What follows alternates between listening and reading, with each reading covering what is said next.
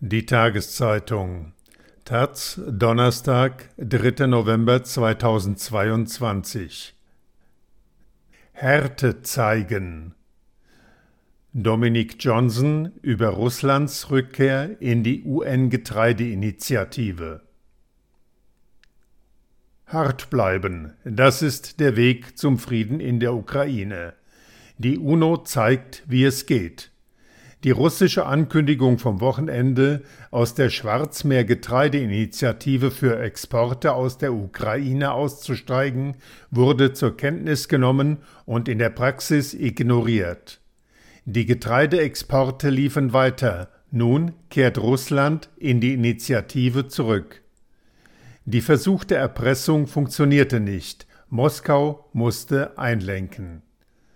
Russlands Vorstoß entsprach dem klassischen Moskauer Muster, wonach der Stärkere Recht hat. Man erlaubt sich alles so lange, bis man gestoppt wird. Wenn es keinen Widerstand gibt, stößt man immer weiter vor, aber sobald es effektiven Widerstand gibt, hört man auf. Kompromissangebote des Gegners gelten als Ermutigung, immer mehr zu versuchen. Kompromisslosigkeit der Gegenseite hingegen wird als Signal anerkannt, es zu lassen. So führt das Putin-Regime Diplomatie und so führt es auch seinen Krieg. Mit einer Politik der Nadelstiche wird gedroht, provoziert, angegriffen und immer weiter eskaliert. Bis jemand dagegen hält. Mit militärischem Widerstand wie an den Kriegsfronten erst bei Kiew und später bei Charkiw und Cherson oder mit diplomatischer Hartnäckigkeit wie jetzt bei der Getreideinitiative.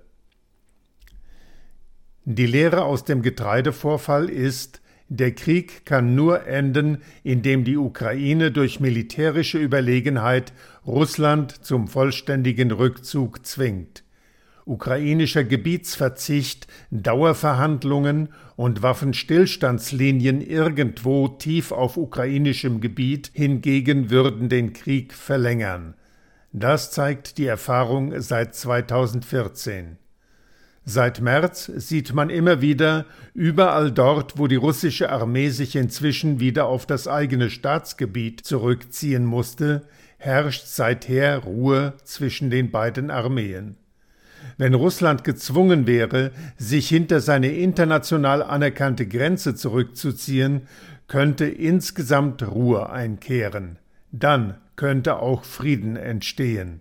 Vielleicht sogar garantiert von einer UNO, die dann hoffentlich ähnlich cool agiert wie jetzt beim Thema Getreide.